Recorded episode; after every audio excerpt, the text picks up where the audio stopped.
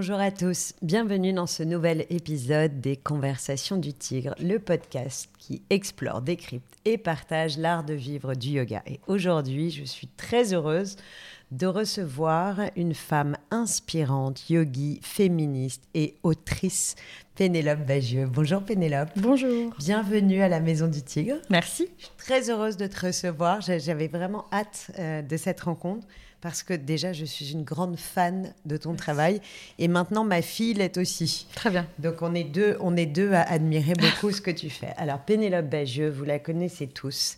C'est elle qui a écrit Les culottés. Les culottés, c'est une BD qui a été traduite dans 17 pays, grâce auquel tu as reçu le prix Eisner, qui est l'Oscar de la BD. Et pour revenir en quelques mots sur ton parcours, puisque nous allons parler aujourd'hui de féminisme, de yoga, bien sûr, et évidemment de BD et de dessin, tu es diplômé de l'École nationale supérieure des arts décoratifs de Paris et tu t'es lancé dans un blog qui s'appelait à l'époque Ma vie est tout à fait passionnante. Et c'est à travers ce blog que tu as commencé à raconter des scénettes qui étaient illustrées avec humour sur euh, ta vie quotidienne de jeune femme. Puis tu as créé la bande dessinée Joséphine, tu as créé le personnage de Charlotte pour le magazine Oups. Tu as publié ensuite Cadavre exquis, puis La Page Blanche. Donc on, on voit qu'il y avait déjà quand même un travail très prolifique. Et enfin, le best-seller arrive, Les culottés, des femmes qui ne font que ce qu'elles veulent. Tu t'es imposée après cette publication, après cette parution, pardon, comme une artiste féministe. Tu as d'ailleurs revendiqué qu'on t'appelle autrice et non pas auteur. Donc j'ai bien pris soin de le noter en gros sur mes petites notes. Et tu t'es engagée pour la reconnaissance des femmes dans le 9e art, mais aussi dans tous les types d'art. Tu, es, tu as reçu le prix Eisner, je l'ai dit, l'équivalent du prix Nobel de la bande dessinée. C'était quand même le grand moment pour toi. Et tu as été finaliste du Grand Prix de la ville d'Angoulême cette année. Euh, avec que des autrices en finale pour la première fois. Et tu as dit toi-même que tu étais très contente que Julie Doucet ait gagné. C'est bien, on voit déjà tes valeurs de, yogi. Et enfin, je vais vous parler des strates, qui est ta BD plus personnelle, euh, dans laquelle tu parles de ta vie. Alors, Ma première question sera pour ton engagement féministe, assumé et constructive, parce que quand on observe ta vie, on voit que tu refuses de rentrer dans des cases. Est-ce que c'est ça être féministe? Euh, Est-ce que c'est ça être féministe? Je pense qu'être féministe, c'est de se dire féministe. Je pense que vraiment c'est un pas très important à partir du moment où tu le verbalises. C'est déjà 50% du travail qui est fait parce que c'est un mot qui peut et qui m'a longtemps moi effrayé, qui a une connotation que je comprenais mal en fait. Et à partir du moment où on se dit d'accord, en fait, tout ce que je veux, c'est avoir accès aux mêmes chances et aux mêmes droits que les hommes. Et j'aimerais bien que ce soit le cas de toutes les femmes, même si elles sont très différentes de moi, notamment dans leurs besoins et, euh, leurs origines. Alors on peut se dire qu'on est féministe. Et en fait, le fait même qu'encore aujourd'hui, ce soit un mot qui euh, électrise euh, épidermiquement des gens, que ça exaspère, je pense que ça veut dire que c'est déjà encore un vrai pas de le dire. Et c'est pour ça que euh, je suis toujours un peu émerveillée par cette très jeune génération qui le dit vraiment sans détour, hyper naturellement, à 12-13 ans.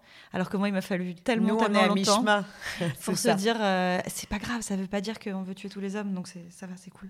Et pourquoi tu as choisi la BD C'était La BD, c'était un canal pour retranscrire ce combat, justement, féministe, ou pour parler de ton passé, de tes émotions ou c'est le finalement c'est venu plus tard comme support de ce qui est devenu un combat?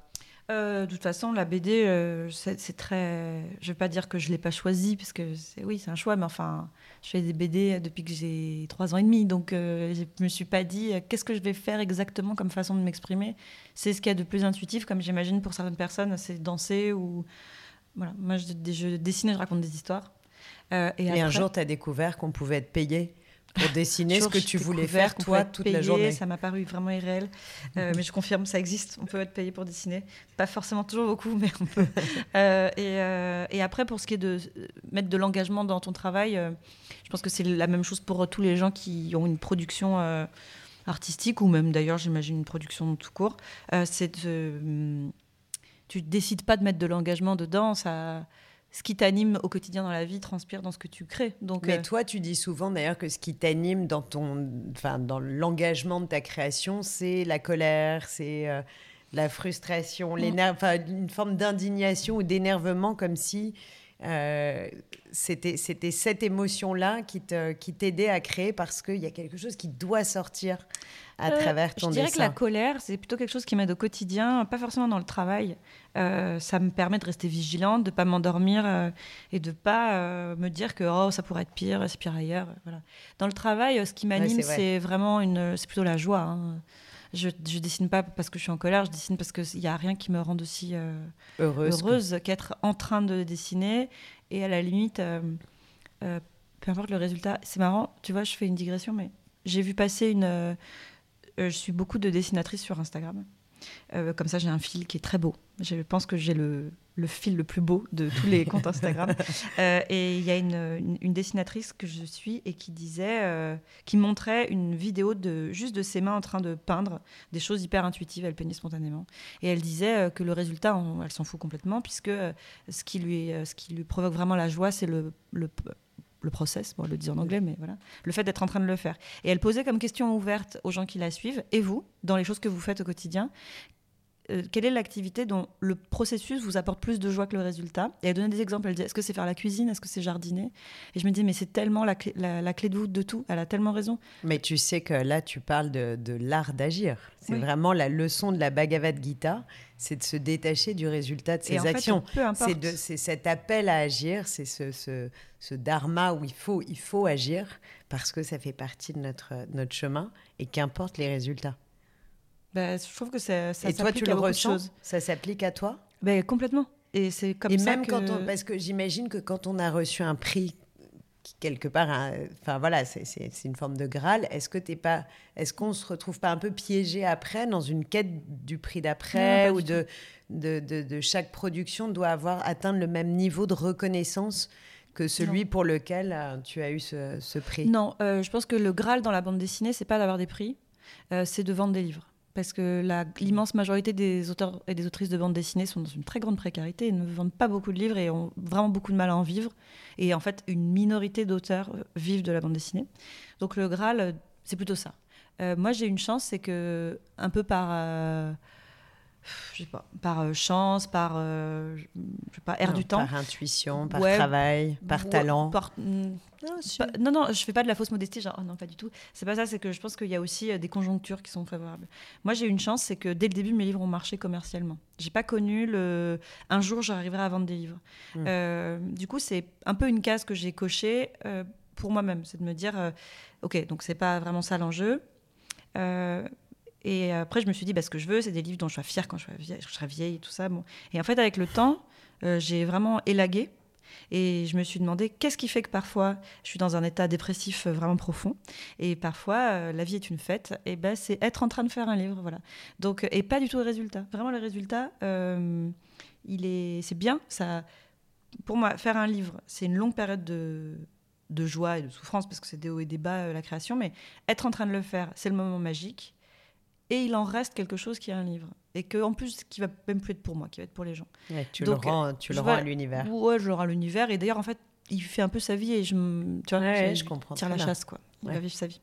Euh, et du coup, euh, moi, ce que j'aime, c'est avoir euh, de nouveau l'envie de refaire quelque chose. Alors, qu'est-ce qui fait que tu laisses, puisque je t'ai entendu en parler, de, de longues périodes entre deux livres où tu cultives une forme de solitude en plus tu es à la fois en équipe et en même temps, euh, il y, a une solitude de dire ah, je, laisse six mois ou 12 mois passer entre deux, deux livres. j'ai pas d'idée. C'est le temps. Ah, c'est ça, c'est l'inspiration. Et s'il y a un truc que tu peux pas forcer, c'est ça. Donc euh, il faut attendre qu'à un moment, une idée redevienne euh, urgente et brûlante et que tout d'un coup, ça y est, tu hyper envie. Quoi.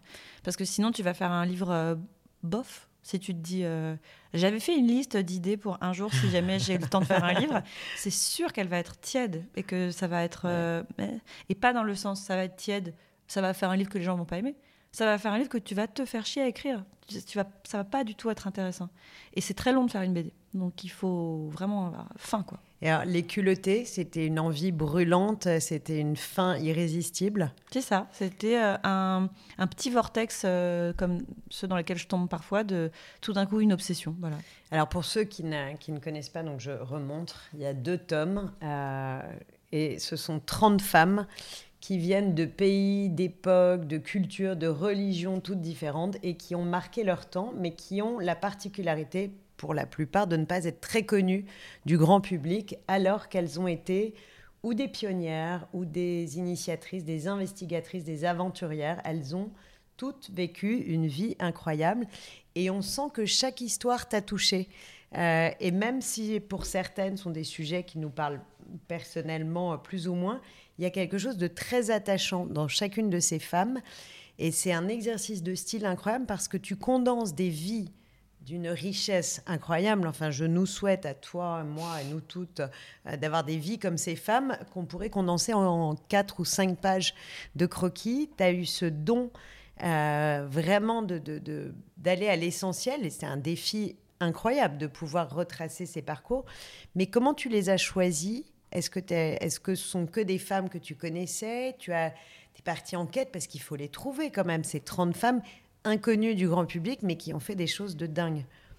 Euh, c'est une façon d'ouvrir ses, ses antennes différemment pour se mettre à les voir parce qu'en fait, vraiment, elles sont pas très dures à trouver toutes, mais en les voyant, on n'a pas automatiquement le réflexe de leur coller une étiquette euh, héroïne potentielle d'histoire. C'est-à-dire, euh, parfois, ça va être le personnage de second plan de la biographie de quelqu'un d'autre. Ça va être euh, une, anecdote que tu lis où tu dis Ah, c'est marrant. Et du coup, qui a fait ça? Qui, qui Ah, c'est marrant, c'est une femme. Mais attends, mais c'est quoi son histoire? Et en fait, tout d'un coup, ça devient, au bout d'un moment, vraiment. C'est un peu le Sherlock Holmes. Un réflexe de te dire Je vois des histoires dans des choses qui que jusqu'ici j'aurais pas vraiment prise euh, en compte. Donc euh, en fait elles sont vraiment partout. C'est pas très difficile de les trouver. On peut vraiment. Et tu t'es restreinte bah, je me t'ai dit qu'il y en aurait 30. Donc j'ai fait une liste et puis j'en ai, j'en ai viré euh, bah, bien 15-20. Parce que ce que je voulais, c'était que moi, j'arrive très égoïstement, comme toujours, à me, m'identifier à elle. Et il fallait qu'il y ait un truc qui me lie à elle à chaque fois. Il fallait que je me dise, ah, je vois complètement ce qu'elle a dû ressentir. Moi aussi, ça m'aurait mise hors de moi. Et je vois très bien. Et voilà, il faut que j'arrive à me dire que c'est moi. t'a permis d'aller à la quintessence à chaque fois de, leur parcours, de leur souffrance, parce que ce qui est incroyable, c'est qu'elles ont toutes souffert, elles ont toutes été jugées, mais jugées. Euh, mais il y a quand même quelque chose de très gai qui reste, de, tu gardes cet humour incroyable, même sur des, des, des, des, vies qui sont dans du pathos et qui sont dramatiques, et tu tombes pas justement dans ce pathos. Ah, ça dépend quand même. Hein. Il y en a. oui, mais ça se finit vraiment mal. Mais euh, euh, c'est juste que vraiment, quand tu fais une bande dessinée, on dit toujours que tu es à la fois le réalisateur, le chef d'écho et tous les acteurs, parce que c'est vrai qu'il faut que tu incarnes tous les personnages que tu dessines. Donc ça marche pas si c'est des personnages que tu n'aimes pas. C'est-à-dire même si tu dessines des salauds, il faut que toi tu les aimes, il faut que tu arrives à les incarner et à dire que c'est un peu toi, comme si tu donnais de toi pour le faire vivre. Et du coup, il fallait qu'à chaque fois, chez chacune d'elles, je me dise euh, même si c'est des femmes qui ont fait des trucs extraordinaires, me dire ouais, je comprends, je pense que j'aurais fait pareil. Et du coup, ça, ça fait que naturellement, tu as une forme de d'énergie et de bienveillance pour elle parce que finalement c'est un peu toi. Donc euh... laquelle était ta préférée? Moi j'ai choisi la mienne. Mais bah, euh, dis-moi, dis-moi toi la tienne. Alors moi, pour ceux qui ne l'ont pas encore lu qui vont se précipiter parce qu'il n'est pas trop tard pour les acheter, c'est Annette Kellerman on adore Annette Kellerman. Cette sirène, elle est, elle est, incroyable. Je sais pas, j'ai dû replonger dans ma vie d'enfant. Je regardais Splash et je m'attachais les pieds dans la baignoire en rêvant d'être la sirène. Mais oui. Donc, euh, Quelle femme. Et puis surtout qu'elle vit jusqu'au bout. Et en plus, oui, je comprends que ça te parle parce qu'elle a vraiment euh, eu une épiphanie à un moment en se rendant compte de tout ce que le le, mouvement pouvait lui apporter. Mais euh, ce que je trouve vraiment merveilleux avec Annette Kellerman, et c'est, je pense, un truc qui me séduit dans beaucoup des femmes que j'ai choisies pour les culottés, c'est le fait que vraiment ta vie n'a pas dit son dernier mot euh, à 20, à 30, à 40 ans. J'adore l'idée qu'Annette Kellerman s'est réinventée toute sa vie, a ouvert des épiceries. Je pense que c'est ce qui a dû me parler. Et c'est vraiment la vie a plus d'imagination que nous. Oui, c'est ça. Et tu vois, par exemple, euh, il y a une femme dans les culottés que j'aime beaucoup qui s'appelle Delia Ekli et dont la vie s'est terminée à 50 ans pour elle parce que euh, elle était assistante d'un type qui s'est barré avec une femme plus jeune et puis qu'elle elle avait jamais vraiment rien fait de sa vie. Sauf qu'en fait si elle avait fait plein de choses. Et du coup elle a redémarré et sa vie a commencé à 50 ans. Et euh, peut-être parce que du coup 50 ans maintenant c'est plus proche pour moi que 30, mais j'aime J'aime bien l'idée de, surtout quand on est une femme et qu'on a vraiment toujours entendu que c'était rideau à partir d'un certain âge et que il fallait que tout soit accompli avant un certain âge. Qu'est-ce que c'est chouette d'avoir des tas de femmes qui ah, qui sont inspirantes, qui font des tas de choses que, après. Bien sûr, ça continue. Alors le livre, enfin les livres, pardon, ont été traduits dans 17 langues. Est-ce qu'il y a des pays où ils ont été refusés parce que euh, jugés comme trop féministes ou est-ce qu'il y a des est-ce qu'il y a eu des pays qui t'ont fait venir parce que ça avait une résonance particulière sur, dans, des, dans des combats sociétaux? Tu as aidé ces femmes? Oh, alors non. En revanche, moi, ça m'a, ça m'a appris et montré plein de facettes de la vie des femmes dans des tas de pays, puisque euh, une vingtaine de langues, ça veut dire vraiment beaucoup plus de pays que 20, en fait. et j'ai eu la chance, pour les culottés, de beaucoup, beaucoup le promouvoir. Donc j'y suis allée, en général dans tous les pays où il fallait un mmh. peu accompagner le livre pour qu'il existe. Et vraiment, la vie des femmes, elle est très différente partout dans le monde. Donc c'était souvent un peu des leçons quand même à chaque fois partout où j'allais, de voir où se situe la lutte. Euh, à, quel niveau, quel type de femme, quel âge, De voir les conversations que j'avais même avec les éditeurs de chaque pays, tu vois, qu'est-ce qu'il faut modifier même visuellement pour qu'un livre puisse montrer pas de blanche dans chaque pays pour qu'il sorte. Euh, il y a des pays, euh, la Russie a mis un, petit macaron moins de 18 ans sur la couverture. Parce que c'est voilà. Parce qu'il y a un problème. Les États-Unis m'ont demandé de alors qu'on a justement envie que... Alors qu'on a justement envie que toutes ces jeunes filles se sentent appelées et le sentiment, comme tu as dit, que d'abord la vie ne s'arrête à aucun âge et, surtout que rien n'est impossible, parce mm. que c'est ce message incroyable du livre, c'est qu'il faut aller au bout de ses rêves, il faut aller au bout de ses intuitions. On a ça, on a cette force, cette résilience. Et je pense que pour toutes les petites filles, c'est pour ça que j'étais tellement heureuse que ma fille de 8 ans ait envie de le lire, mm. c'est tu, tu leur vends du rêve, c'est vraiment ça. Bah, après, je te rassure, tu te doutes bien que écrire sur la couverture d'un livre que c'est déconseillé au moins de 18 ans, c'est évidemment ce qui fait que je n'ai eu que des ados en signature quand j'étais en Russie, parce que c'est un petit côté canaille du coup. Euh, et puis, moi, ça m'a vraiment. Euh, ça a été des leçons parce que de voir, euh, tu vois, par exemple, je suis allée en Corée du Sud, et les jeunes femmes et les jeunes filles que j'ai rencontrées là-bas font ont une forme de combat féministe qu'on ne peut pas imaginer ici. On peut l'imaginer si on veut, mais on peut pas le. C'est que les injonctions euh, à la perfection et à la beauté chez les Coréennes, c'est vraiment une torture. Euh, elles doivent être tout C'est une autre forme de violence. Elles doivent être parfaites tout le temps. Elles doivent être tout le temps très belles, maquillées, faire de la chirurgie. Enfin, elles doivent être, elles doivent être parfaites tout le temps. En plus d'avoir des gros jobs et de gérer les enfants, etc. Mais surtout, physiquement, elles sont tenues à, à une forme de, de beauté euh, imposée par un, un male gaze permanent. Et là-bas, il existe un mouvement qui s'est créé euh, qui s'appelle Sortir du corset. Et c'est des jeunes filles coréennes qui ont décidé d'arrêter de se maquiller et de se couper les cheveux courts. Euh, et c'est magnifique parce que on pourrait se dire euh, waouh super. En fait, elles, se font gifler par des mecs dans la rue pour ça. Tellement ça dérange, tellement c'est un problème. Et donc quand tu leur dis ah oui vous inquiétez pas, en France aussi on a beaucoup d'injonctions, elles disent hmm. non. Vous savez pas ce que c'est les injonctions en fait. Quelles leçons Et tu dis mais du coup ce courage immense que vous avez, même moi je l'aurais pas eu au même âge alors que j'avais moins de choses contre lesquelles me révolter en France. Et quelle leçon, de se dire, ok, d'accord, on a, il y a vraiment euh, tellement de choses à faire et il y a tellement de, de façon euh, créative et, et, volontaire de se battre contre euh, les choses qui nous, qui nous serrent à la gorge. C'était, j'ai pas, j'ai fait deux ans de promo pour les culottés. Mais c'était deux ans euh, encore plus enrichissantes que de faire le livre. C'était fou. Et j'allais à chaque fois, j'avais de la chance, j'allais dans un pays où on m'organisait des visites dans des universités féminines, des trucs comme ça. Donc vraiment, j'avais un panorama euh, fou. J'ai vu des. Non, mais ce qui est incroyable, c'est aussi l'idée de circularité de ce message euh, de, d'engagement finalement, de se, d'être capable de se dépasser et d'imaginer. C'est un peu comme les monologues du vagin, tu vois, qui a voyagé euh, et qui prend une forme différente sa vie, qui prend une forme différente avec des interprètes différentes, avec une des autorisations justement sur certains textes différentes en fonction des pays. Et finalement, toi, tu as fait ça. Euh, tu as fait ça à ta sauce avec, avec ton art, ta BD, ton talent, et, en même temps en, réussissant à, à rendre ce message universel de il faut oser. Ouais, et puis euh, vraiment aussi quel, euh, quel cadeau ça a été pour moi, qu'est-ce que j'ai appris. Mais ça t'a renforcé encore plus dans ton combat féministe? Ce qui était intéressant, c'était que dans pas mal de pays où j'allais, tu vois, en Corée par exemple, j'y pense, mais dans d'autres, euh, il y avait des filles qui me disaient Bon, ça doit vous paraître risible à vous parce qu'en France, vous avez même plus besoin de féminisme. Vous êtes arrivé au bout du truc. je disais, oh là là, tellement pas, tellement pas. Et du coup aussi le recul de, de voir le, travail qu'on a à faire nous, de se dire, euh, de toute façon, tout, tout, ça rencontrer, voyager, ça t'apprend que de l'humilité. Ça t'apprend que à te dire, ouais, donc calmos sur le, les leçons et le, ah, nous, le pays du féminisme. Tu dis, mais n'importe quoi, en fait, c'est vraiment euh, donc ça, t'oblige à dire aux gens, euh, vous savez, on a, il y a tellement, tellement de, travail à faire partout. Euh. Moi, je l'ai vraiment pris comme des leçons. Voilà, c'était deux ans de leçons passionnantes. Alors, quand on, quand on lit Les culottés, on sent qu'il y a un vrai engagement de ta part sur, voilà, sur cette idée qu'on peut toujours aller plus loin. Et puis après arrivent les strates. Et les strates, moi, ça a été un vrai choc. Pour moi, ça a été un vrai coup de cœur.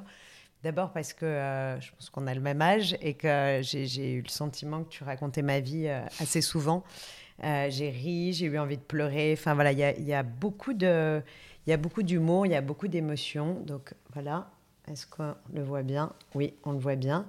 Alors, je ne peux pas vous dire à quel point vous devez lire ce livre si vous êtes une quadra très heureuse dans votre vie. C'est très important. Tu as livré là quelque chose de beaucoup plus personnel. Est-ce que euh, le stress de la sortie du livre, il est redoublé par le fait que tu livres un peu de toi-même à travers, euh, à travers ce livre? Est-ce qu'il y a plus de pression ou est-ce que, est qu'au contraire, tu avais envie de te cacher dans un trou de souris euh, le matin de la sortie? Tout ce stress, il a été plutôt au moment où j'ai décidé si oui ou non j'allais faire un livre. Parce que c'est des histoires que j'avais écrites pour moi.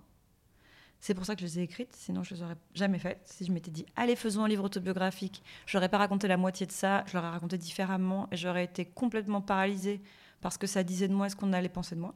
Donc heureusement, je ne l'ai pas fait dans ce sens-là. Mais une fois que j'avais euh, cette pile d'histoires et que je me suis dit, allez, on fait un livre avec. C'est là où je me suis dit, mais du coup, les gens vont savoir, les gens vont penser. Ça, tu rends accessible ton passé. Et euh, c'est vraiment comme si j'ouvrais les tiroirs de ma commode et que les gens allaient fouiller dedans. Et en fait, euh, non. Parce que c'est ça qui est super en bande dessinée, comme plein de choses, c'est que c'est devenu un personnage, c'est devenu une histoire. Et c'est que des histoires qui sont assez datées, dont j'ai fait le tour, que j'ai réglé, donc c'est que tu avais réglé avant que le livre t'ait ah réglé. Exactement, complètement réglé avant. Ça n'a aucun, c'est pas du tout un travail psychanalytique un livre comme ça, puisque. mais la question se pose en effet. Oui, mais comme les histoires les plus récentes, elles ont 15 ans ou 20 ans. Je les ai mises à distance il y a longtemps. C'est des histoires que j'ai racontées mille fois à mes amis, etc. Donc en fait, c'était plus moi dans le livre. Mmh. Euh, je suis, c'est une, une, histoire que je raconte en réfléchissant à comment la rendre marrante. Et voilà. Donc en fait, euh, non, c'est pas mon journal, quoi ça va. Mais tu sens que, parce que tu révèles donc des situations familiales, des situations de, ton passé humiliantes, voire inacceptables de l'enfance, est-ce que ce sont ces situations, puisque moi je l'ai lu après avoir lu Les culottés, euh, est-ce que ce sont ces situations qui ont, qui ont construit ton combat féministe? Est-ce que tu penses que tu serais la même si tu n'avais pas vécu ça? Sûr que Ou est-ce que euh, c'est un féminisme vengeur ou c'est un féminisme de cœur spontané? Alors, je suis pas forcément hyper d'accord avec cette division entre vengeur ou de cœur. Euh, non, mais tu vois, est-ce que cette construction d'enfance, est-ce qu'elle a porté finalement ton combat d'aujourd'hui? Bah, Je pense que ce qui fait euh, mon combat d'aujourd'hui, enfin, et combat. oui, engagement. ouais, enfin, cet alignement, je dirais, c'est le fait qu'il y a eu un terreau d'origine extrêmement doux et, et, très fort et très enrichissant, comme vraiment de la terre, dans laquelle il y avait beaucoup, mm. beaucoup de de bons minéraux, qui était un environnement exclusivement féminin, quasiment, puisque euh, mon père était parti, que j'ai une sœur, une maman, des grands-mères qui sont corses. on Donc, sent le vraiment, il y a un très, truc très, très porteur. Très présence féminine forte. Euh, qui ne m'a jamais parlé de politique ou de féminisme de ma vie pendant tout le temps où j'étais là-bas, mais qui, par les actes, m'a donner la certitude que j'étais capable de tout, qu'il n'y aurait aucune différence pour moi, ça ne me venait même pas à l'esprit. Et la confrontation avec le monde, qui est ce que je raconte dans les strates aussi, qui est ah d'accord, en fait c'est pas comme à la maison la vie. En fait chaque jour les choses vont me rappeler que parce que je suis une fille, jeune fille, femme, tout va être plus compliqué. Et je pense que c'est vraiment la réaction chimique de ces deux choses-là. C'est la force qu'on m'a donnée et la certitude que tout était possible quand j'étais jusqu'à ce que je quitte la maison. Et non, d'ailleurs, pas jusqu'à ce que je, sorte dans la rue, on va dire. Et, euh, et la brutalité de la grosse claque de la vraie vie qui est Ah, mais non, tu sais, comme tu es une fille, euh, tu peux pas rentrer tard le soir. et de me dire quoi? Mais attends mais moi on m'a jamais dit ça et je pense que c'est ça la, mousse que fait cette réaction c'est ça qui fait qu'après tous les jours je me souviens que c'est vrai que encore aujourd'hui en juin 2022 et ben c'est moins facile d'être une femme que d'être un homme. Donc je pense qu'il faut les deux. Donc vengeur et de cœur en tout cas très ancré dans ce que je suis au fond. Et la, je pense que si je vivais dans une petite boîte dans laquelle je ne sortais pas euh, de laquelle je sortais jamais, euh, ça se ça se calmerait petit à petit. Et en fait, non, il suffit d'aller dehors, d'ouvrir le journal, de se dire ah, ah, il y a encore quand même plein de choses qui m'énervent. Donc ça va. Et tu disais, que, tu disais tout à l'heure que dans les processus de création, tu as beaucoup de joie. Les strates, il y a eu la même joie alors, c'est que même si tu remuais des choses. Enfin, tu sais, il y a cette idée d'aller barater des choses du passé pour mieux sortir la, la, la poudre magique, mmh. finalement, de tout, tout ce passé. Est-ce que tu as eu ce sentiment-là, finalement, de n'avoir que des belles choses qui sont remontées de ce baratage du passé? Ben En fait, je devrais être plus précise quand je dis la joie. La joie, c'est pas parce que ça convoque des choses heureuses et que du coup, je suis heureuse dans ma tête en y pensant. C'est une joie physique et enfantine. Mmh. Le fait d'être en train d'être perdu dans l'écriture et dans le dessin, qui fait que vraiment personne d'autre n'existe, rien n'existe et que j'ai 4 ans et demi. Donc ça, je l'ai même si je raconte des choses très tristes. Il y a des histoires en les dessinant qui m'ont fait pleurer parce que je reconvoque des gens qui me manquent, par exemple. Ma grand-mère, notamment, mmh. mon chat, tout ça. Mais euh, c'est pas de la tristesse, c'est je revis des émotions, donc c'est normal. Mais euh, à la, une journée à la fin de laquelle j'ai dessiné toute la journée, euh, j'ai un sommeil euh, vraiment juste, quoi, de me dire ah, est-ce que c'est bien Vraiment, il y a... j'oublie parfois à quel point il n'y a rien qui me met dans cet état-là et que c'est super. Mais euh, c'est plutôt chouette de pouvoir dessiner des choses tristes euh, et de et d'être euh, d'être extérieur à ça. C'est-à-dire, je suis pas en train de les revivre. J'imagine que les acteurs, par exemple, qui doivent revivre physiquement des choses qui leur rappellent des choses, puisque les acteurs, ils convoquent des souvenirs personnels euh, mmh, pour, incarner des gens. Stanislavski, voilà. L'idée, c'est d'aller chercher ce qui nous est arrivé pour le vivre. Euh, bande dessinée, le chemin est beaucoup plus court. Quoi. Je raconte un souvenir en direct, en dessinant quelqu'un qui est moi. Euh, et, et, du coup, bah, ma, ma petite mamie qui, qui m'a manqué, c'est merveilleux d'essayer de me souvenir exactement de la position de ses mains, de me souvenir exactement comment était son petit menton. Et... En fait, c'est une chance. Mais c'est une chance surtout de pouvoir retranscrire ces images dans, des, dans un dessin, quelque chose, parce que quand on les perd, ces images du passé, ces, ces visages justement qu'on a aimés, et que petit à petit on voit bien que ça devient plus flou et puis ça s'estompe progressivement. Et c'est très dur de n'avoir finalement que des photos mm. euh, qui, qui, et d'être obligé d'aller chercher une photo pour retrouver ces, ces, images du passé, alors que toi, tu as finalement le, le, Tu sais, on dit un yoga que la main est le prolongement du cœur. Et donc finalement, c'est à travers la main et ce travail de la main et du dessin que tu peux aussi faire euh, réincarner visuellement cet, euh, cet, amour, ces, ces, visages que tu as aimés. Bah, c'est une chance incroyable. Merci. Alors évidemment, on va parler yoga, Fenella, parce que les gens ne le savent pas forcément, mais tu es non seulement une yogini, mais une prof de yoga. Tu t'es même prof formée. qui n'enseigne pas. Mais... Une prof qui n'enseigne pas. C'est catégorie très particulière de prof. Mais... Non, il y en a de plus en plus. Ne crois pas si bien. tu n'imagines pas à quel point. Alors, le yoga, c'est devenu un équilibre de ton quotidien. Ça fait partie. Et ça, est-ce que ça remplit tes phases créatives ou tes phases non créatives, ou est-ce que c'est là tout le temps comme un compagnon de vie de ton, hmm. voilà, de ton quotidien ben, C'est venu tard dans ma vie. Donc je peux pas dire que ce soit lié à la création parce que j'ai créé tu crées déjà longtemps oui, avant le yoga. Ans. Non mais même mais quand tu peux nous raconter comment tu comment tu as rencontré le yoga? Ah oui, tout à fait. Euh, en fait, euh, je courais. Je courais beaucoup beaucoup beaucoup. Euh, et je fais tout beaucoup beaucoup beaucoup. Ouais, c'est vrai. je faisais des marathons. Et, euh, et en fait, je me suis blessée. Et j'étais comme tous les gens qui se blessent euh, extrêmement malheureuse et très frustrée et folle de rage contre euh, la, la machine qui m'avait laissé tomber. Vraiment, c'est comme ça que je voyais mon corps, c'est de me dire euh, allez, parce que c'est parce que c'est une machine qui doit m'obéir et que c'est vraiment. D'ailleurs, c'est ce que je recherchais dans la course. J'aimais l'idée que mon esprit faisait marcher la machine plus loin que ce qu'elle pouvait faire. Et du coup, il euh, n'y a rien de plus euh, addictif que la course. Ça, je pense qu'on est mm. à peu près tous au courant de ça si on court. Euh, c'est très destructeur pour le corps aussi. Et c'est la, pour moi, c'est l'alpha et l'oméga de la compétition, parce que c'est la compétition avec toi. Donc, euh, tu, vraiment, les gens, tu t'en fous, mais tu es obsédé par ton temps, par euh, baisser ton rythme au kilomètre. Et ça, moi, j'adore. Vraiment, j'adore. J'ai ce truc de. de je sais pas, de championne, quoi. Tu vois, de trucs, pas, pas dans le sens je suis une championne, mais mmh. j'ai une obsession. Dans le sens de, j'ai la gagne. Ouais, et puis de. Mon esprit est plus fort que le corps, c'est vraiment quelque chose qui me passionne, quoi. Et du coup, je m'avais mis ma, la grosse machine euh, au travail tout le temps, tout le temps, et à un moment, ça se casse. Et j'ai une blessure qui est la blessure la plus conne des coureurs, euh, c'est l'essuie-glace, qui est vraiment le truc de tu n'écoutes pas ton corps. C'est vraiment c'est le, le, premier euh, cri d'alerte de ton corps pour te dire vraiment arrête. Et je me suis dit, c'est pas grave, je ronge un peu mon frein, j'attends, je vais pouvoir recourir. Bon, et puis en fait, rééduque et compagnie. Et 100% des gens que je voyais me disaient, mais en fait, vraiment, euh, vous, vous, faites très mal à votre corps, il ne faut, pas faire ça. Et du coup, parce que je tournais en rond euh, comme un animal sauvage qui devient fou et que je criais sur tout le monde, je me suis dit, il me faut un, un défouloir. Et donc, j'avais une copine, parce qu'à l'époque, j'habitais à New York, et qu'à New York, 100% des gens font du yoga. Donc, euh, elle m'a dit, tu devrais venir avec moi. Et je me suis dit, le yoga, super. Donc, moi, ce, que, dont j'ai besoin, c'est me défouler, euh, suer à fond, tout oublier, être complètement dans une transe. Et tu veux que je m'asseye sur un tapis pour faire des home. Euh, en plus, c'est pas du tout mon truc. Je suis pas souple. ça n'a pas marché, etc. Et donc, tu avais toutes les idées, toutes les idées préconçues sur le yoga. c'est lent, c'est on se fait chier. ça sera jamais cardio, ça sera jamais intense, etc. Donc, en fait, coup de je suis tombée un peu tout de suite dans un yoga très vinyasa, très waouh, je, je suis, c'est génial. Euh, et au début, j'avais vraiment une demande que euh, posturale et limite fitness. Tu vois, je me mmh. disais super le yoga.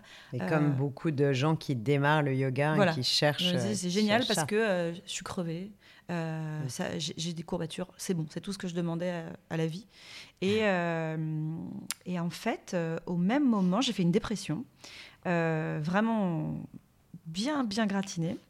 Et je me suis rendu compte que la seule chose chaque jour qui me donnait, pas un oubli, parce que c'est pas de l'oubli, mais qui m'obligeait à me concentrer sur moi de manière euh, euh, positive, douce et appliquée, c'était mon heure de yoga. Voire au bout d'un moment deux heures de yoga, parce que vraiment je me disais, bah, le reste du temps, j'ai qu'envie de pleurer et être dans mon canapé. Mais pendant que je suis en train de faire du yoga, c'est super. Donc en fait, j'ai l'impression qu'il y a un petit peu plus que des postures dans le yoga. Euh, et, donc, comme souvent, quand je fais un truc, j'ai commencé à en faire 1000 euh, heures par jour, jusqu'au moment où je me suis dit, mais non, mais en fait, je vais. De toute façon, j'ai rien d'autre à faire. Et en ce moment, j'ai envie de faire rien d'autre. Donc, euh, je me suis inscrite à une formation de 200 heures. Et là, j'ai. À New York, hein, toujours. Ouais. Et là, j'ai j'ai vraiment compris ce qu'il y avait. Enfin, j'ai pas vraiment compris. Non. J'ai entreaperçu une, une toute petite, petite parcelle, puisque c'est immense et qu'il faudrait plus qu'une vie pour comprendre tout ce que le yoga a à m'apprendre. 5000 ans. Voilà. Mais j'ai vu, j'ai entreaperçu euh, ce, que, ça m'apporterait de mille fois plus important que de la posture. Euh, par toute l'approche euh, philosophique du yoga. Tu étais déjà, il y avait déjà une forme de spiritualité ou d'accès à la religion dans ta vie? Aucune. Dans ton enfance Aucune. C'est-à-dire que je viens d'un Donc tu as été prise vraiment from scratch. Et plus bas que from scratch, c'est-à-dire j'ai frayé avec euh, une forme de vague christianisme dans mon enfance. Et très très tôt, je me suis dit, moi, il y a un truc qui me convient pas du tout là-dedans. J'adore qu'on me donne des des conseils. Je déteste qu'on me donne des, des, règles de vie. Et surtout, je déteste qu'on passe son temps à me dire que euh, je, par défaut, je suis une personne mauvaise et que je dois toujours me bonifier pour essayer de me racheter. Je comprends pas ce que j'ai fait de mal. Et, euh, et du coup, je n'aimais pas le dogme. J'avais envie de spiritualité, mais maintenant je comprends qu'en fait le dogme me rendait folle et puis je mets pas non plus. Bon, ça c'est plus un truc communautaire, mais vraiment c'est une forme d'hypocrisie qui me, qui vraiment me donne envie de tout casser là-dedans. Et un jour, euh, je découvre les sutras. Enfin, je découvre pareil, une petite dire, tu découvres les, partie des sutras. Les yamas et les niyamas. Exactement. Quand tu les découvres, qui font quand même partie du, des huit corps du yoga, pour ceux qui ne les connaissent pas, euh, mais qui sont même bien avant les, euh, les asanas, les postures, c'est numéro un, numéro deux. Et ça, vraiment, sont des règles de vie. Alors, dans les... ce sont des recommandations d'hygiène mentale, euh, d'hygiène intellectuelle vis-à-vis de soi et vis-à-vis des autres. Et là, on, les, on le pose, le, on pose et le ce fait, carcan, mais avec justement, il y avait un parallèle qui me, qui m'a vraiment dans les un parallèle avec les dix commandements qui m'a tout de mm. suite sauté aux yeux, c'est que je me suis dit, c'est la version que je voulais. C'est-à-dire que ce soit yama niyama, c'est-à-dire vraiment un ordre moral pour toi-même et une discipline pour les autres, dont le but est pas de gagner ta place au paradis ou je sais pas quoi, dont le but est d'être un petit peu moins euh, euh, un connard, en fait. C'est-à-dire de rappeler qu'on est tous des chaînons de quelque chose, où si on fait l'effort de cette discipline vers nous-mêmes et vers les autres, on peut faire que globalement la chaîne s'améliore. Mm. Et donc, moi, il y a des dans les dans les euh, dans le niyama surtout, il y a des choses qui m'ont vraiment. Je me suis dit, mais c'était ça. Par exemple, le fait qu'on te dise, tu vois, il y a des parallèles. Tu ne, tu ne mentiras pas, tu ne voleras pas. Bon, je me suis toujours dit, bah, tu ne voleras pas. Oui, je vais pas m'amuser à voler un sac, tu vois. Mais le fait que, dans l'étude des sutras, je comprenne que ne pas voler, c'est ne pas voler le temps des gens. Par exemple, tu arrives en retard. Ce qui est intéressant, c'est qu'il y a une relecture. tu, peux faire une relecture beaucoup plus moderne, mais tout en te replongeant dans les, siècles dans lesquels ils ont été écrits. Et je trouve quand tu relis ces yama et ces niyama, il y a toujours quelque chose à réapprendre parce qu'effectivement, tu peux comprendre les termes sous différents, sous différents angles. Ou tu vois, ne, ne, pas mentir. Bon, tu pourrais dire, euh, c'est quoi C'est pas beau de mentir? Non, c'est pas beau de mentir dans le sens où c'est pas bien d'avoir un décalage entre ce que tu penses, ce que tu dis et ce que tu fais. C'est une forme de mensonge. Mm. Et je me suis dit, c'est vrai, ne fais pas ça. Euh, sois franche. Euh, Satya, c'est la vérité dans le sens d'intégrité, sois intègre. Ne pas, euh, ne pas voler intellectuellement les gens en entretenant des relations qui vont nulle part, où en fait tu mens un peu aux gens et puis tu leur fais perdre euh, de l'énergie émotionnelle qu'ils te donnent. Arrêtons ça, tu vois. Il y avait des choses que je trouvais tout d'un coup un couteau suisse pour être une personne un peu moins nulle. Et, euh, et en l'occurrence, donc pendant une période de dépression, le tapas, te dire tout ça a un but. La, la purification, il y avait un truc qui m'avait vraiment, tout d'un coup j'avais un déclic, c'était le tapas, la, la purification, la combustion, se dire tu, as, tu souffres, c'est dur, c'est dur, c'est dur, mais c'est parce que tu brûles les choses pour accéder à une forme de purification à laquelle tu vas accéder après. Et vraiment, ça, ça a été euh, un, cône de lumière qui est tombé du ciel. Le fait qu'il y a quand même, euh, euh, c'est Santosha, le contentement de accepter les choses et te dire, je veux pas toujours plus que ce que j'ai et je veux pas sortir des situations qui me conviennent pas juste parce que ça a l'air mieux chez les gens, mais te dire, euh, tu souffres pas en vain si jamais tu es en train d'améliorer quelque chose, que ce soit euh, un gros changement de vie euh, en termes de santé, te dire il faut que je change ma façon de vivre parce que je me fais du mal. Arrêter de fumer, tapas, j'y suis passée.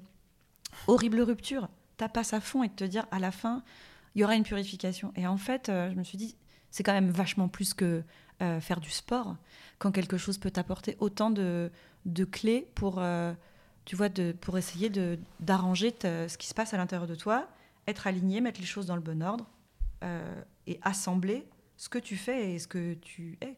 et ce que tu as envie d'être. Mais tu sais que tu as une chance incroyable parce qu'il y a des personnes qui peuvent pratiquer le yoga pendant 10 ans et passer à côté de ce fameux cône de lumière dont tu parles et qui, euh, qui peuvent ne, jamais voir justement ça, que, que c'est autre chose qu'une gymnastique euh, physique euh, et, qui ne, et qui ne font pas. Enfin, ou alors qui vont le lire. Il y a plein de gens qui, sur la théorie, disent ah bah, il faut lire les sutras, on va lire les sutras. Oui.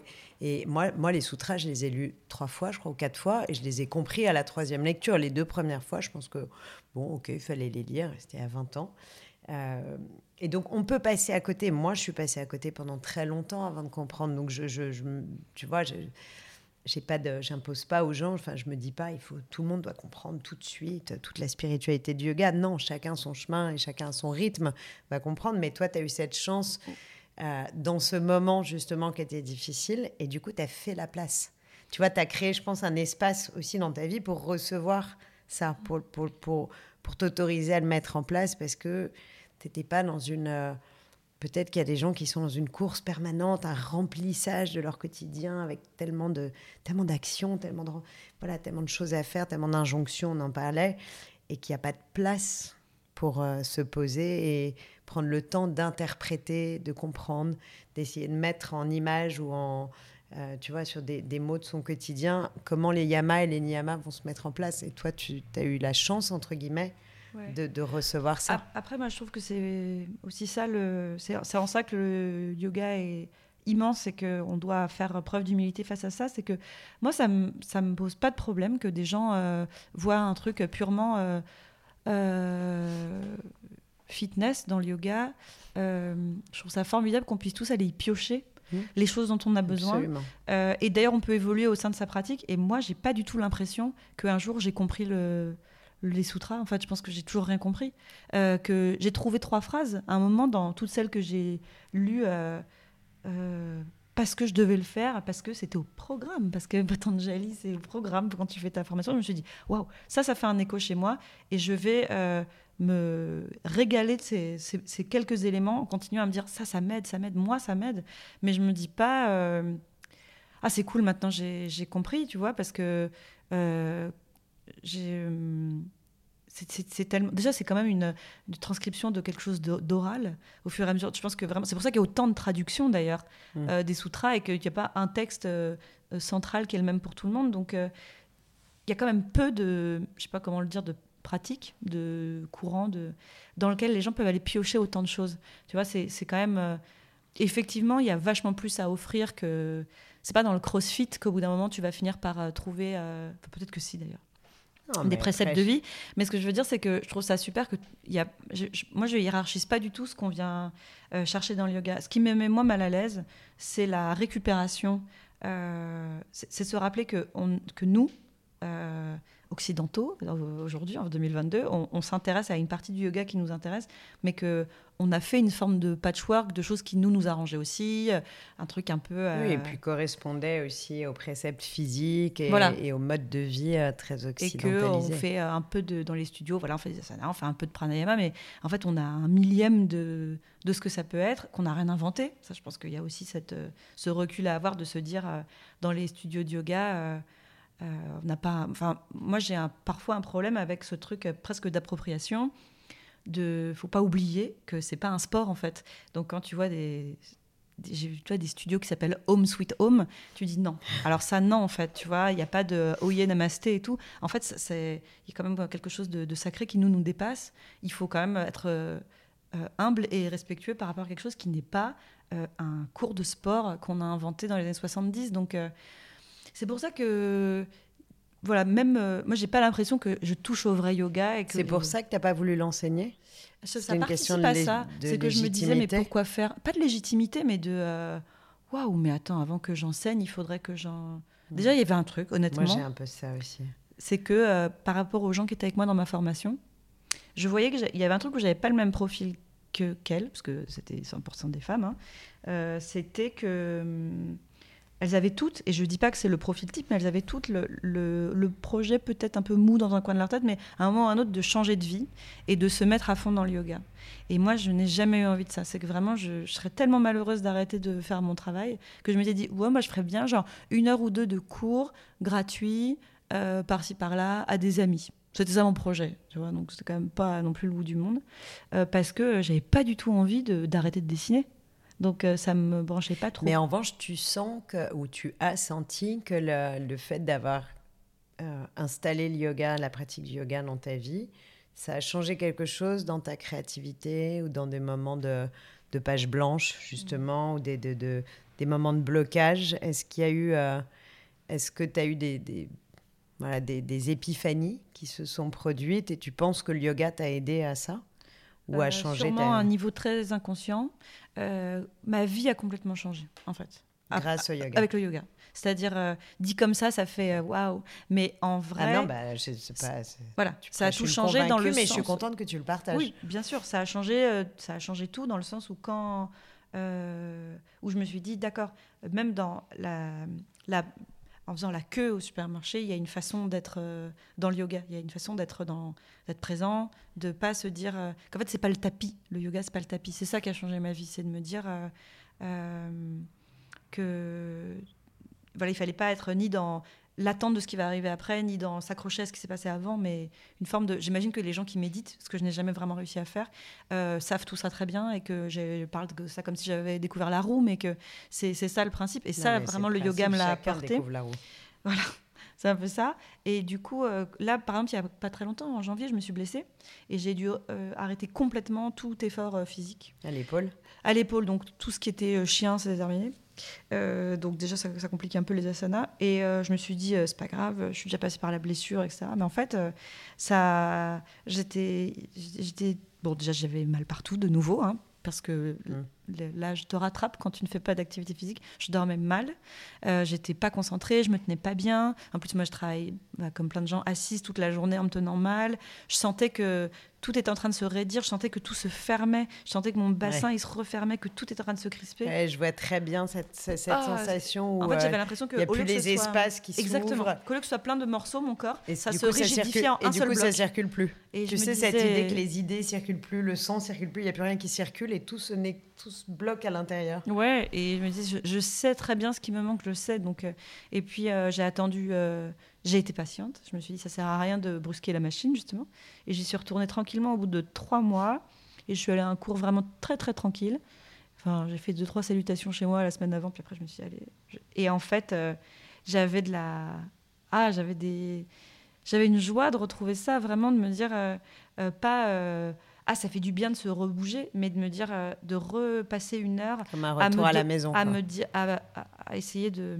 Par exemple, il y a un truc que je trouve toujours vraiment formidable quand tu prends une, un cours de yoga, c'est les moments où tu, après une petite, euh, un tout petit enchaînement très simple, tu réobserves la différence que tu sens dans ton corps après. Le fait que on prenne le temps à la fin de quelque chose, pendant quelques secondes, d'observer ce qui s'est passé dans le corps et de voir les retombées de ça, comme du sable qui retombe au fond de l'eau. Je me dis, c'est tellement un moment extraordinaire. Il n'y a rien dans la vie où on s'écoute à ce point, où on se dit, tiens, c'est marrant, je sens que ma, à droite, ça y est, je suis déjà plus ouverte qu'à gauche parce que j'ai travaillé à droite. Et, euh, et se dire, on récupère la retombée des bienfaits de ce qu'on vient de faire. Il n'y a rien d'autre où on fait ça, tu vois. Et, mais dans l'instantané, c'est ça qui est magique. Et se dire, tout de suite, ça ouvre un espace. Je, je, me, je me récompense avec le fait d'observer le bien que je viens de me faire. Tu vois, le même le principe du Shavasana, de se dire à la fin, qu'est-ce qu'on fait? On laisse retomber les sédiments de tout ce qu'on vient de faire et on en profite. Alors ça, je connais rien d'autre dans la vie où on fait ça. C'est pas, c'est pas le soulagement de ah ça y est, le cours est fini, on va pouvoir se reposer. D'ailleurs. Non, ou c'est pire les gens qui se lèvent parce qu'ils ont envie, qui disent non mais c'est bon, j'en ai pas besoin, et ils partent à la fin du cours sans faire Shavasana. J'avais une prof. je pourrais fermer les portes à clé. J'avais une prof, bah, c'était ma prof pendant ma formation, mes 200 heures. Euh, comme moi, c'était un moment où j'allais vraiment pas bien.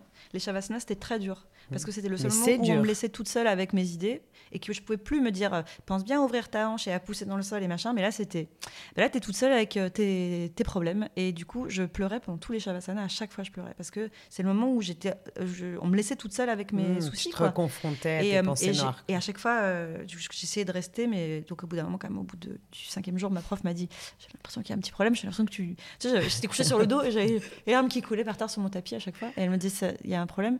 Et je, je lui disais non mais je sais c'est nul. Elle m'a dit, mais le Shavasana, c'est le plus dur parce mm. que c'est tellement dur de rester présent et de pas juste dire j'en profite pour m'endormir. Euh, c'est une posture hyper difficile et je trouve que c'est ça qui est formidable. C'est ce qui est dur, c'est d'être là en fait. Mais euh, c'est la plus dure. Mais c'est drôle parce que dans le, tu sais, j'ai écrit un livre euh, qui s'appelle Yoga, un art de vivre chez Flammarion et je ne parle pas de posture sur 300 pages, sauf une qui est Shavasana. Mm. Et effectivement, je dis c'est la plus dure, c'est la plus intense et tout, tout, tout vient là. On fait. Alors comme tu en parles vraiment bien, et je suis euh, évidemment pas surprise, mais, mais c'est, je trouve ça très beau tout ce que tu dis du yoga. Alors j'ai quand même envie de te demander à quand une BD sur le yoga? Ah. Quand est-ce que tu nous mets euh, Ganesh et Hanuman dans une BD Mon rêve. Mais tu Surtout sais, que franchement, quand même, les dieux du panthéon indien, oui, c'est très beau. ils sont quand même très très inspirants. En plus, tranquille, il n'y a absolument aucune limite de temps, d'espace, on peut aller méditer 3000 ans, revenir. Ta femme a fait un bébé avec une bulle de savon dans son bain, bon, tu lui coupes la tête, tu le remplaces par une tête d'éléphant, enfin... Il y a quand même un, champ d'exploration mmh. incroyable pour nous faire une BD sur le yoga. Euh, faire des dessins sur le sujet, ça, me ferait très plaisir. Mais après, une BD, non, moi, j'aime pas faire des BD sur les sujets euh, que j'aime. Tu vois, c'est con, mais j'ai pas envie de. Quand j'aime un truc, je préfère le faire que, que dessiner dessus. Ça... J'adore euh, faire la cuisine, par exemple. Une BD sur la cuisine, ça me ferait super chier. Parce que je préfère vraiment faire la cuisine que être en train de. Tu vois euh, Je ne m'avoue pas vaincu. Mais si jamais tu, tu, fais un livre sur les, toute, la, toute, les, toute, la, toute, la, mythologie autour du yoga et que tu as besoin de beaux dessins, je, je te donnerai un coup de main. Ça, c'est une grosse motivation. Soudainement, en plus, ça tombe bien parce qu'il se trouve que je vais avoir un peu plus de temps prochainement. Alors, je voulais qu'on parle quand même de ton dernier bébé qui s'appelle Sacrée sorcière. On l'a toute lu. C'est là où je te dis, j'ai l'impression que parfois on a eu des, vies parallèles. Donc, Sacrée sorcière, ça a été quand même mon livre d'enfance et de jeune ado favorite et à tous les Roald Dahl d'ailleurs. Euh, et donc pour toi, c'était des retrouvailles avec un livre d'enfance, mais je me demandais si tu t'étais inspirée de tout ce mouvement du féminin sacré, du retour à la femme sorcière, des ouvrages. Alors Mona Cholet, tu m'as dit qu'elle avait, voilà, tu m'as glissé à l'oreille qu'elle avait participé, mais je pense à Odile Chabriac, je pense à Camille Sfez, à toutes ces femmes qui ont osé être un peu des pionnières aussi, finalement, dans leur, euh, dans leur genre ces dernières années, en disant bah, on va réintroduire la puissance de la femme sacrée, la puissance de la femme sorcière. Est-ce que c'était, c'est, c'est venu un peu euh, se mêler à ton envie de faire revivre un livre d'enfance? Alors, non.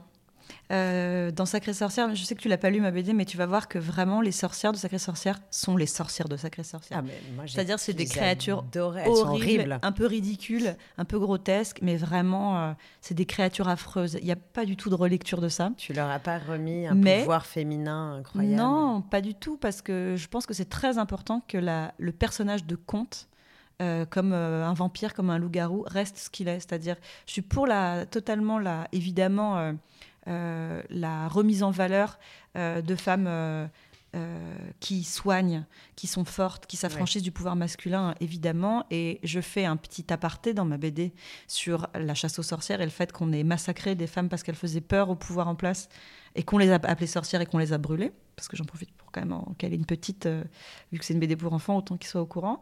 Mais je voulais pas du tout toucher à la créature magique et terrifiante de la sorcière qui, moi, m'a terrifiée. C'est-à-dire que j'ai grandi avec, quand j'avais 8 ans et que je lisais le roman de Roald Dahl, j'ai dormi avec la lumière allumée pendant des, des nuits, tellement j'avais été terrifiée par euh, la grandissime sorcière euh, de Roald Dahl qui est horrible. Et puis pour moi, le personnage le plus proche d'une sorcière, euh, comme on l'entend maintenant, c'est la grand-mère qui est exactement ça. C'est-à-dire que pour le coup, la grand-mère, c'est une sorcière de Mona Cholet, la grand-mère dans, dans Sacrée Sorcière. Elle est incroyable. Elle est, à ses côtés, on a l'impression que rien ne peut nous arriver, alors que c'est une mamie. Mmh. Euh, elle, euh, elle, vit sa vie dans son coin, elle est marginale. On ne sait pas trop ce qu'elle a eu comme vie, mais voilà. Et euh, elle, elle fait son truc dans son coin, elle est invulnérable. Et moi, elle me, elle me rappelle ma grand-mère, donc qui était en fait. Il y, y, a cette dualité de. C'est ça la vraie sorcière pour moi et l'autre. Euh, ah oui, avec à la fois beaucoup euh, d'amour et beaucoup de magie en elle. Ouais. Et puis euh, de, force et de discrétion et de. de ouais, et puis de, pudeur. Elle dit à un moment, moi, la grand-mère dans ma BD, elle dit à son petit-fils, tu vois, une femme comme moi, à une époque, c'est moi qu'on aurait mise au bûcher, parce que c'est exactement ça, c'est que elle défie tout ce qu'on attend d'une dame. Euh, elle s'en fout. Elle fume, elle jure, elle, euh, elle fait son truc dans son coin, elle euh, se soigne comme elle veut. Mm. Et ça me fait carrément plus envie comme sorcière que, que des femmes horribles qui sont gênées par l'odeur des enfants qui sentent la crotte de chien avec une perruque. En tout cas, on retrouve quand même euh, toujours ce fil conducteur avec beaucoup d'humour. Euh, tu as une capacité à retracer des histoires, que ce soit la tienne ou celle de ces femmes, et donc sûrement celle de ces sorcières et toute l'inspiration de ta grand-mère. Et moi, je, voilà, je, je remonte encore une fois parce que vraiment, vous allez tous partir en vacances avec dans vos bagages les livres de Pénélope, parce que ce sont des rayons de soleil. Ils sont pas lourds en plus, donc euh, c'est bien pour les bagages. Non, mais surtout, je crois que ce sont des livres qui sont inspirants et qu'on a besoin de ça en ce moment. On a tous euh, traversé deux années, deux années et demie euh, très compliquées. Et j'aime beaucoup poser cette question à la fin de, ces conversations du tigre, puisqu'il y a eu un sentiment de, désorientation majeure. Et pendant deux ans, on ne savait plus très bien ce qu'on avait le droit de faire. Où on avait le droit d'aller, de partir, quand, revenir. Et donc, ça a un peu brouillé tous nos repères spatio-temporels. Et le cerveau humain n'est pas du tout fait pour gérer un tel niveau d'incertitude. C'est très compliqué. De, de, Et on voit bien aujourd'hui que les, les, stigmates de cette période de Covid sont encore là.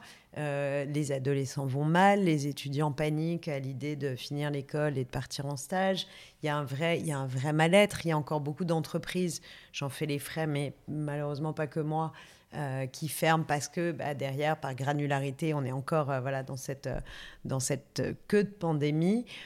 Et à chaque invité, puisque j'ai eu la chance de recevoir des gens incroyables comme toi, avec beaucoup de talent et beaucoup d'idées et de personnalité, je leur demande quels sont leurs conseils pour se recadrer, pour affronter cette, ce, sentiment de désorientation mmh. J'aurais pu te poser la question avant, j'avoue, mais c'est bien euh. aussi un effet de surprise. Mais est-ce qu'à travers le dessin, est-ce qu'à travers quelque chose justement de manuel, est-ce que toi, quand tu as traversé cette période, et puisque toi justement, tu traverses aussi, tu me l'as dit régulièrement, des périodes de creux comme ça, de vide, qu'est-ce qui t'aide, toi, que tu pourrais partager euh, à rebondir, à te, à te réinstaller dans quelque chose de plus, euh, de plus cadré et rassurant? Euh, bon, moi, ma solution à tout, c'est dormir. Hein, déjà, faire une vraie nuit de sommeil. En général, ça enlève 50% de tout ce, qui me, tout ce qui est un problème, vraiment. et quand ça marche pas, quand ça suffit pas, quand on réveille, quand même, ça, j'ai toujours ça. C'est vrai que faire quelque chose que j'aime, c'est hyper gnangnan, hein, mais faire quelque chose que j'aime, et c'est pas forcément euh, euh, dessiner. Parce qu'en plus, dessiner, moi, il y a toujours un truc un peu de travail quand même. Je me dis, tu dessines pourquoi Est-ce que tu avances sur quelque chose? Est-ce que... Euh, donc, j'aime bien les choses où j'ai le droit d'être nulle où c'est pas grave. Euh, j'aime bien faire des choses manuelles ou en tout cas euh, ce que j'appelle créative. Et créative, c'est très vaste, où euh, il n'y a vraiment pas d'enjeu et on s'en fout que je sois mauvaise. Par exemple, c'est pour ça que j'aime bien jouer de la musique parce que je suis pas du tout une bonne musicienne, mais j'adore être en train de le faire. on peut le faire avec des gens, on peut essayer d'explorer des choses et je pense que vraiment se dire qu'on peut être nul dans des choses, c'est euh, peut-être ce qui me fait me sentir euh, le mieux et qui me fait comme, euh, comme une très bonne nuit de sommeil ou comme avoir mangé un truc très bon. c'est chouette parce qu'il n'y a pas de pression. Et en fait, on est, on a même, je trouve que même on, a, on aime bien les loisirs créatifs aujourd'hui. C'est un truc qui est très mis en avant, mais, c'est très très difficile de le déconnecter de la performance quand même. C'est-à-dire euh, même dans le loisir créatif, euh, euh, on va essayer de progresser, on va essayer de... faire du beau. Et d'ailleurs, tu vois les mandalas, je sais pas si ça t'arrive de dessiner des mots, de colorier des mandalas. Moi, je fais souvent et même dans un moment de, de, tension où je le fais avec mes enfants. Et c'est vrai que spontanément, on a, tu sais, le principe, c'est que son des cercles, tu commences par le milieu et, après, tu tournes autour. Et en fait, il y a un vrai travail de, déconnexion, reconnexion, hémisphère droit, hémisphère gauche. C'est extrêmement intelligent et méthodique mais il faut pas chercher à faire beau. Et mm. souvent, instinctivement, on retombe dans ce mm. travers esthétique et de vouloir faire quelque chose de beau avec des couleurs assorties. Alors que c'est exactement ce qu'il faut pas faire. Et donc, j'essaie toujours d'expliquer à mes enfants ne faites pas beau. Vous avez le droit de déborder. Faites juste, non, mais voilà, faites juste dans, dans, dans une logique circulaire, mais ne faites pas quelque chose d'esthétique. Et c'est vrai que moi, j'adore le yoga aussi pour ça. Mm. Parce que justement, on n'est pas obligé de bien faire. Ça nous confronte à notre ego. Mm. Parce que euh, tu vas très bien faire euh, le corbeau un jour et le lendemain, tes fesses ne se soulèvent pas d'un centimètre.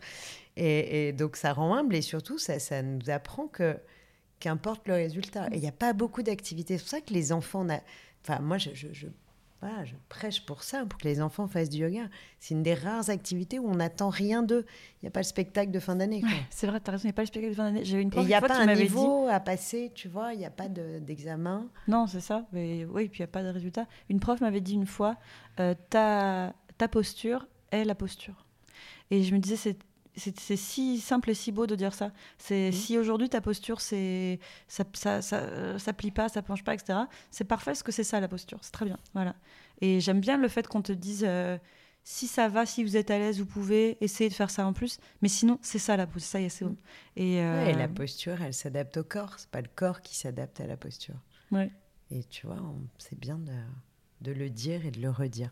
Merci infiniment, Maintenant, Pénélope. vraiment, non, merci du fond du cœur, parce que je sais que c'était pas évident, euh, voilà, d'avoir de, ce de pouvoir partager ce moment ensemble. Donc, je remontre les culottés chez Folio, les strates chez Gallimard, Sacrée Sorcière, Gallimard, aussi. Gallimard. Voilà. Donc, vous partez avec ça dans vos petites valises pour cet été et la voix de Pénélope et des conversations du TIC qui vont vous bercer sur votre autoradio. sur la route des vacances. J'adore l'idée de l'autoradio. Couper nostalgie et... Exactement, écouter les conversations du TIC pendant tout l'été. Merci, beaucoup et, euh, et j'aime vraiment beaucoup ta philosophie du yoga et donc je te remercie de l'avoir partagée ah, bah, avec nous et j'espère que nous nous reverrons très vite. Je suis sûre. J'ai bien en tête l'idée de la BD et du livre sur la, sur la mythologie indienne. Prenez soin de vous. Merci à tous d'avoir suivi cet épisode des Conversations du Tigre et à très bientôt pour un nouvel épisode. Merci. Merci. Namasté.